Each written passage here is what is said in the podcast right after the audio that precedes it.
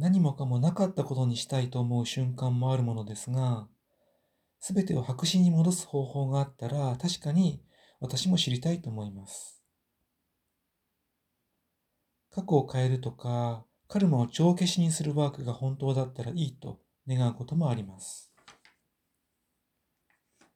原因があって結果があるというのは一見明らかなことなんですが、本当は時間は存在しないという哲学は大昔からあって、過去や未来が存在しないとすれば、原因があって結果が生まれるとか、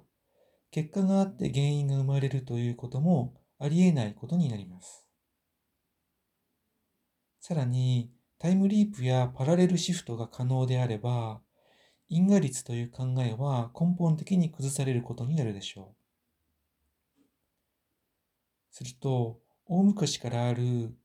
すべては偶然であるとか、いいも悪いもないという哲学が正しいことになり、人生好きにすりゃいいというのが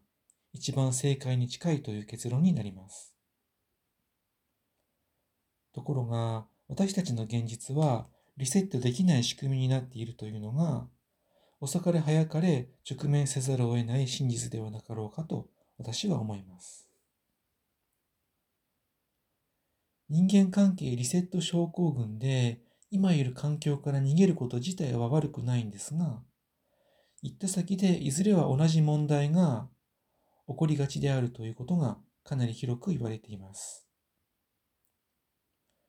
自分が持っている条件が変わらないからで、五井先生のそのまんまですが、過去に作った原因が現象として現れて消えるのだから、